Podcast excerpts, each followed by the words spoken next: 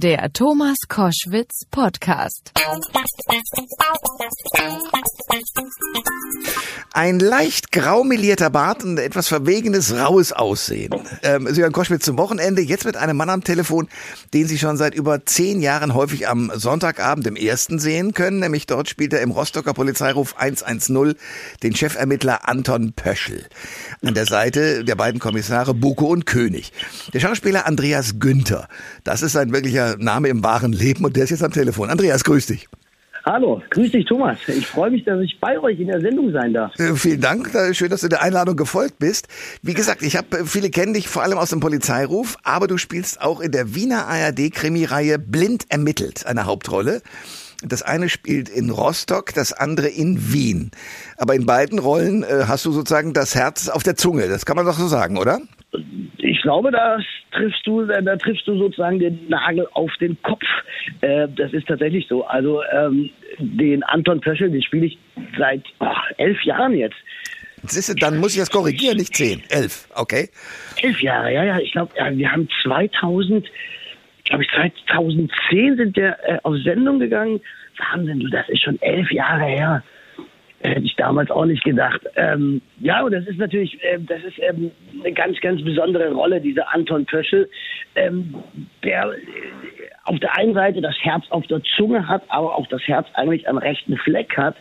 Aber er kämpft so sehr mit sich selber, ähm, er will unbedingt auch Erfolg haben, er will auch unbedingt äh, der, auf den Chefposten hm. ähm, und er hat immer das Gefühl, das Leben ist so äh, äh, gemein zu ihm und es, er ist so benachteiligt. Und dadurch versucht er immer mehr zu sein, als er ist und scheitert an sich selber. Und das ist so dieses Menschliche, was ich so wunderbar finde, dass wir Menschen oft dem Leben und ähm, ja, einfach dem Leben und einem mir, mir, selber nicht vertrauen und dann versuchen wir so sehr was zu sein ja. oder was zu erreichen und dann äh, geht das in weite Ferne oder aber wir schießen komplett übers Ziel hinaus. und das ist bei Anton Töschel so herrlich. Ganz im Gegenteil dazu ist ähm, die ähm, ist der Nico Falk, den ich in Blind ermittelt spiele. Das ist das Tolle, dass ich da wirklich zwei so sehr unterschiedliche Figuren spielen darf. Ähm, Nico ist kleinkriminell.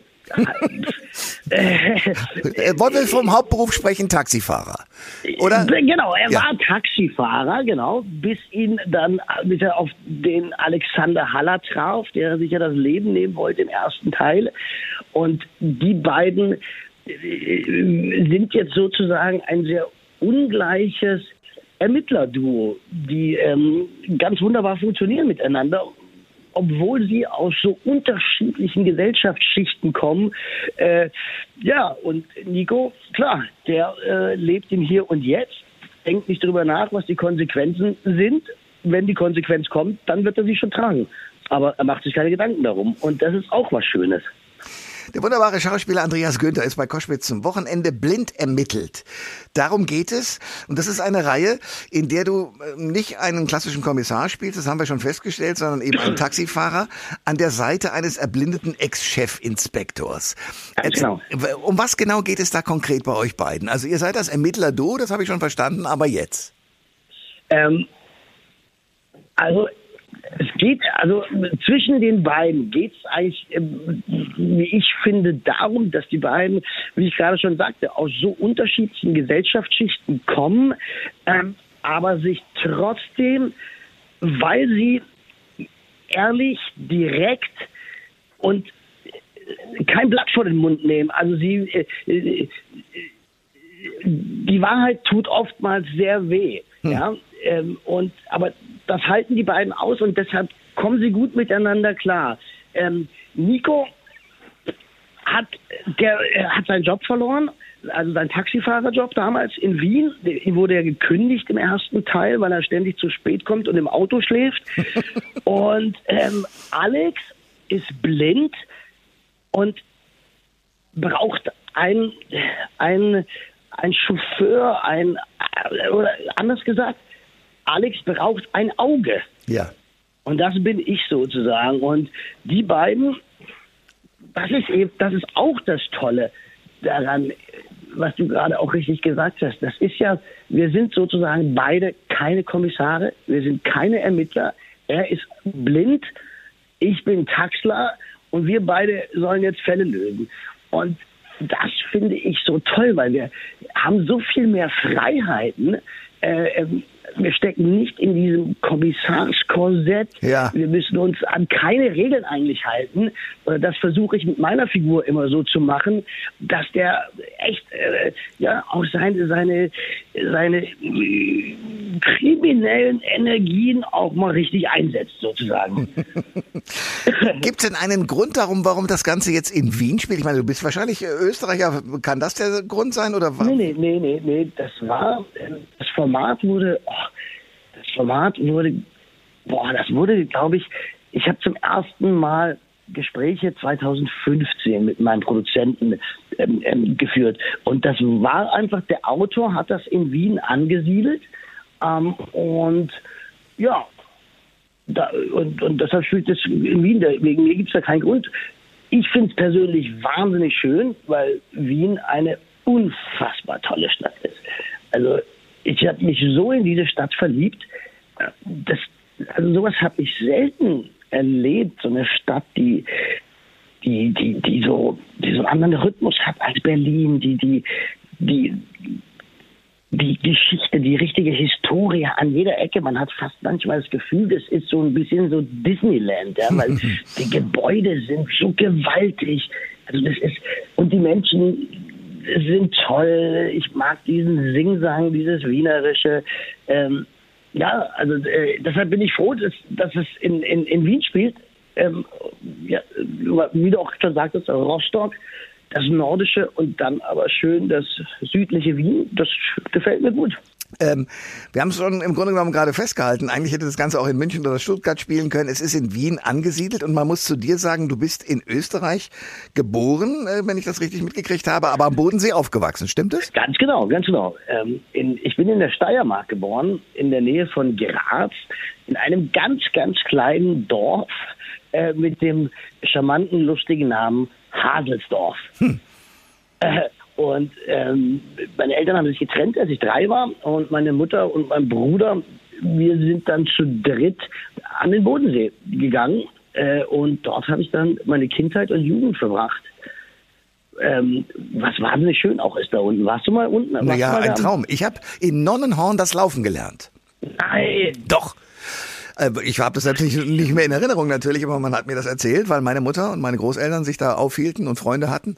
Und ich habe tatsächlich, es gibt einen Steg, da haben wir auch das Bild gezeigt, dass ich da rumgestapst bin am Anfang und dann bin ich da lang gelaufen. Ja. Ach, wie schön. Ja, das ist eine tolle Gegend da unten. Ähm, Im Sommer versuche ich so oft wie möglich eigentlich da unten zu sein. Das, das, das Schöne ist, ähm, Berlin ist ja also mittlerweile eh wahnsinnig raff. Berlin hat so eine Aggression zu, so in den letzten Jahren entwickelt, finde ich. Da, da schwült irgendwas, keine Ahnung. Und wenn ich dann da runter an den Bodensee komme, nach Konstanz, treffe die Jungs, wir gehen mit dem Bötchen auf den See, ey, und alles ist vergessen. Ja. Das ist äh, einfach echt ein Traum. Du sagst, es ist gerade ein bisschen rau. Könnte das auch an der Situation liegen, dass wir mit Corona ja wirklich alle heftig zu tun haben? Ja, das ist eine gute Frage.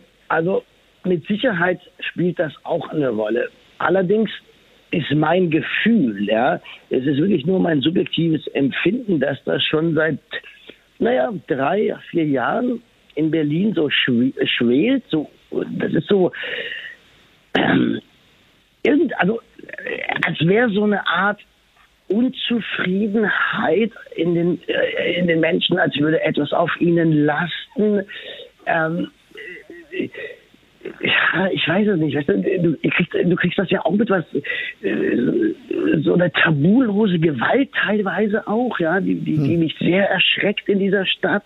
Ähm, und ich habe es letztens auch schon mal im Interview erzählt, ich fahre mit dem Fahrrad, ich habe so ein uraltes Beachbike, ja, Ja. damit fahre ich 0,01 kmh auf dem Bürgersteig.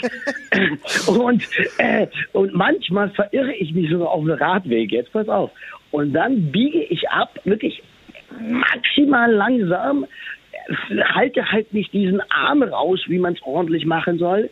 Äh, und dann mit quietschenden Reifen ein Auto hinter mir her, schneidet mich, schreit mich an, was mir einfällt, wo ich dann denke, hey, also, da, da stimmt was nicht, weißt du? Ja, aber das ist etwas, also ich habe ja lange in Berlin gewohnt, äh, ja. das ist mir aufgefallen, dass das Verhältnis Autofahrer zu Radfahrer und umgekehrt ein sehr spannungsreiches ist. Das, da, das stimmt, ja, ja, das, das auch, aber es ist trotzdem so, so ah, ich, das wird immer so schlimmer.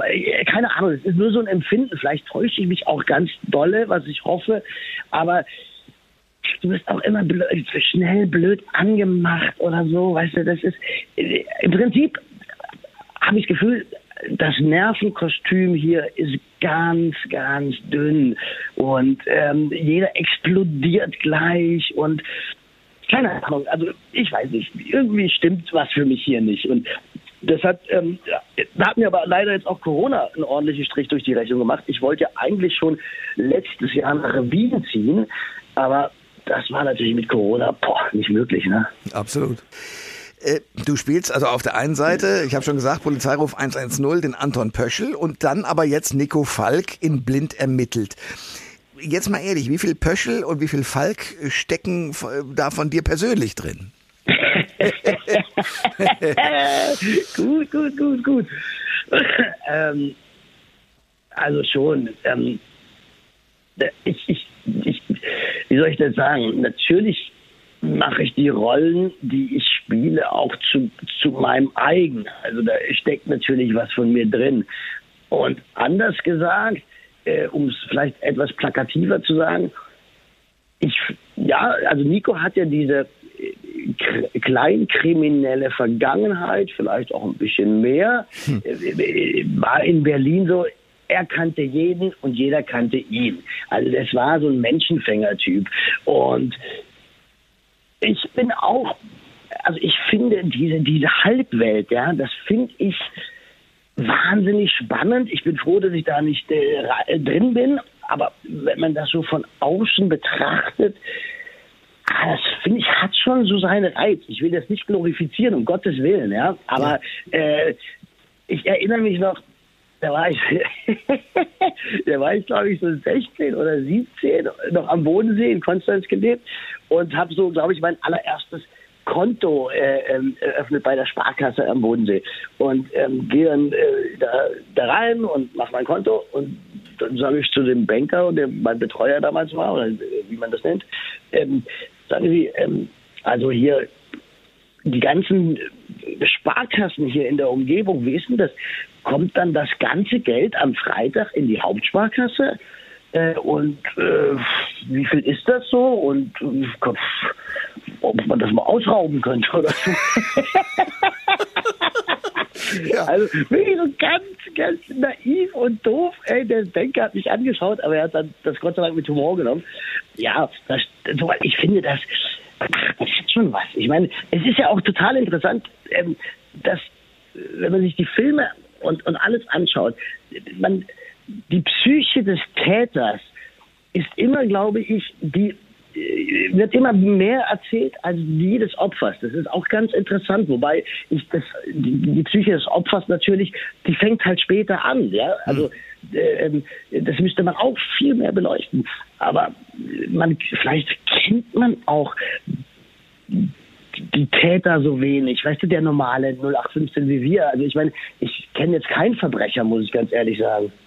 Nee, aber ich glaube, dass auch die, die, wenn du von den kleinen Ganoven sprichst, also die, die tatsächlich ein bisschen äh, vor, vor sich hin werkeln, aber im Grunde genommen so ganz treue Seelen sind, die ja auch ganz gerne so in Filmen verwendet werden als Darstellung. Ja. Ähm, bei denen kann man das noch machen. Ich glaube, das ist, was, was wirklich Kriminelle angeht, die Aggression ja auch gewaltig zugenommen hat und eben auch eine, eine, wirkliche Gefahr dasteht. Und da sind in der Tat die Psychen der Opfer, glaube ich, die deutlich interessanteren. Denn das, was du schilderst, ist mein Eindruck, ist auch in der Realität ja so. Also du beschäftigst dich gerade, wenn einer gefangen genommen wird als Täter mit dem und seinem Leben und wie konnte er dazu überhaupt werden, genau, zu einem Mörder ja. beispielsweise oder auch, was weiß ich, zu einem Attentäter oder keine Ahnung. Während die Opfer, die die ja nun wirklich Leidenden sind, in auch der Darstellung gerade der Nachrichten aus meinem Blickwinkel eigentlich viel zu selten äh, dargestellt werden und viel zu wenig zu Wort kommen viel, viel zu wenig. Da bin ich total deiner Meinung. Und das finde ich auch ganz furchtbar. Das, und das finde ich auch an Filmen so. Also der Film hört auf, wenn der Täter gefasst ist, ähm, das Verbrechen aufgeklärt ist. Aber dann fängt eigentlich das ganz Spannende an. Was hat das Verbrechen mit dem Opfer gemacht? Ja, also äh, äh, ich habe ich hab ja vor, vor acht nee, vor 10, 2008 habe ich mir ähm, einen Coach genommen und einen Therapeuten, so für ein Jahr. Und ähm, das war ganz interessant. Da redet man ja über Gott und die Welt und so weiter. Und ähm, dann kam dann auch über eben äh, Missbrauch ähm, gesprochen und er sagte dann, weißt du, der Mensch, der missbraucht worden ist, der, der kämpft damit sein gesamtes Leben. Also das und, und, und das, das finde ich, boah, das, das tut so weh, wenn man ähm, äh, das wird zu wenig beleuchtet, wie du richtig sagst. Ja, das ist auch zu wenig in der Gesellschaft irgendwie. Ja. Darf ich fragen, warum du einen Coach und einen, einen Psychologen äh, genommen hast, um was rauszufinden? Äh, ich, ich, hatte, ich, ich hatte eine Krise. Ähm, ja, eine Krise, würde ich es nennen. Und ich habe gemerkt, ich habe gemerkt, fuck, keiner, keiner ist schuld, also keiner, weißt du, ich kann keinem die Schuld dafür geben, ja.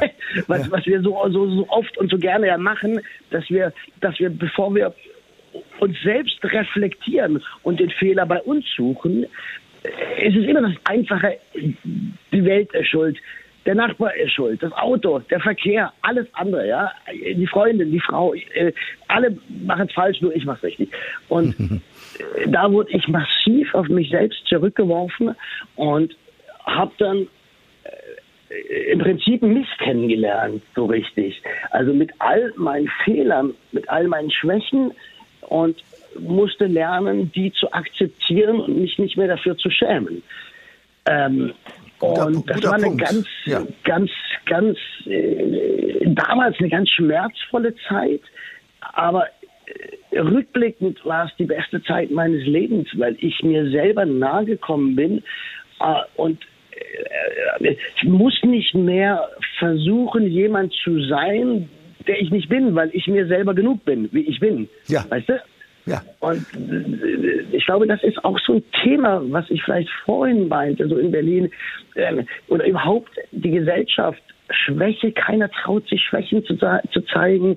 Ähm, äh, wenn jemand das Versagen oder nicht das Versagen, sondern äh, Fehler zu machen, keiner traut sich Fehler zuzugeben. Ähm, Träume zu leben, so wie ich ja. Ich, ich, ich wollte als Siebenjähriger, hatte ich den Traum, Schauspieler zu werden. Mann, ich komme aus wirklich der sozialen Unterschicht, keine Künstler in der Familie. Meine Mutter war Sekretärin.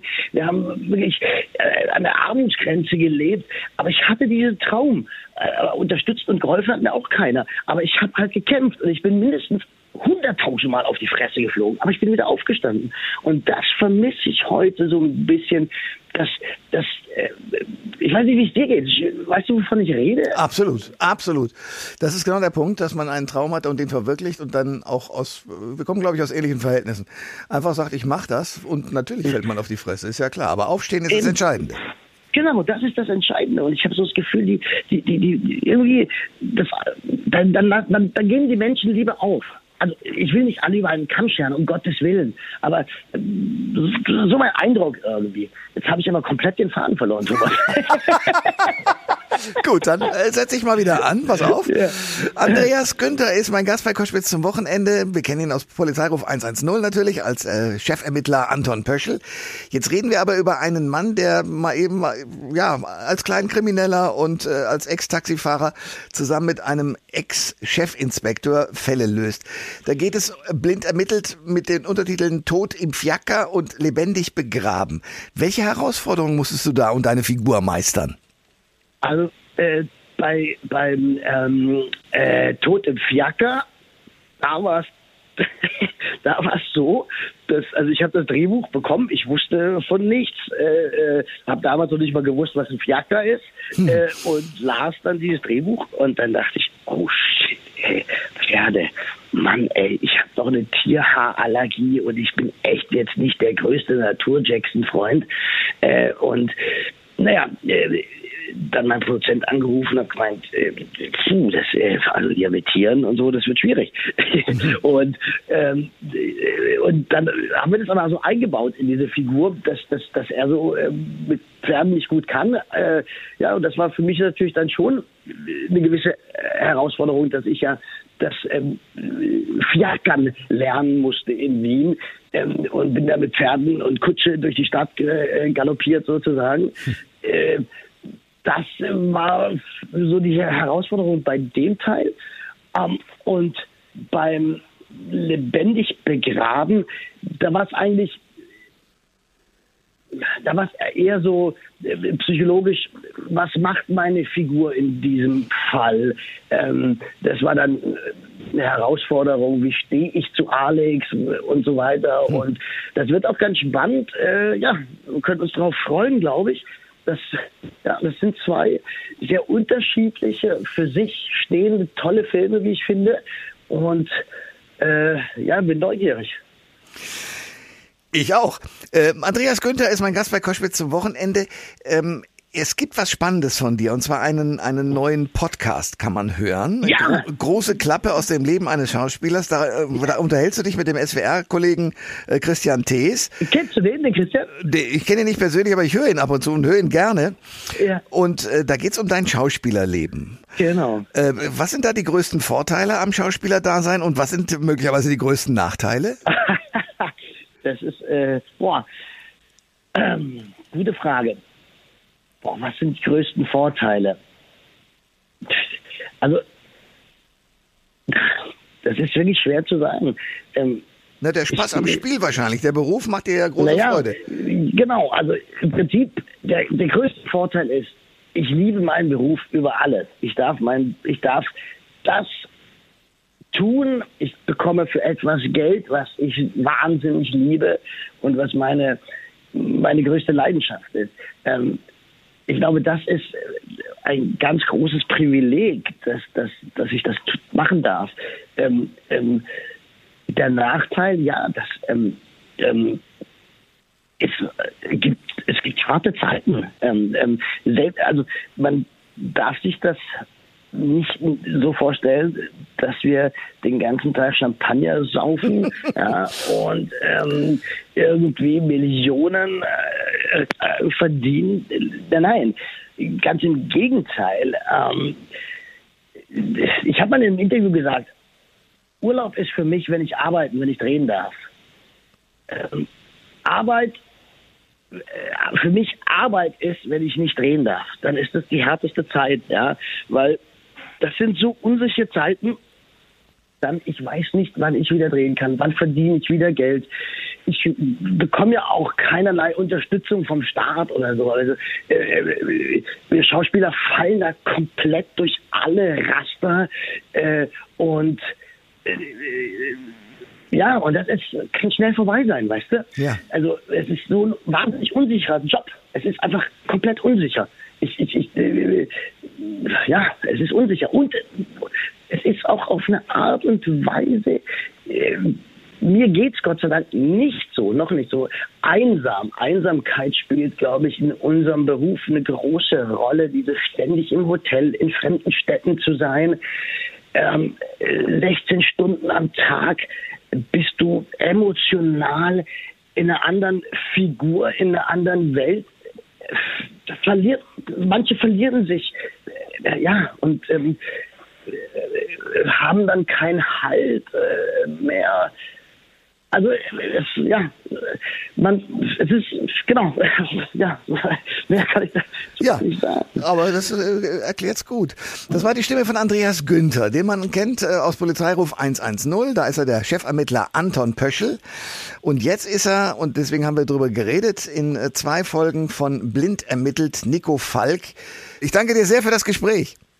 Thomas, ich danke dir, hey. Bis ganz bald. Alle Informationen zur Sendung gibt es online auf thomas-koschwitz.de.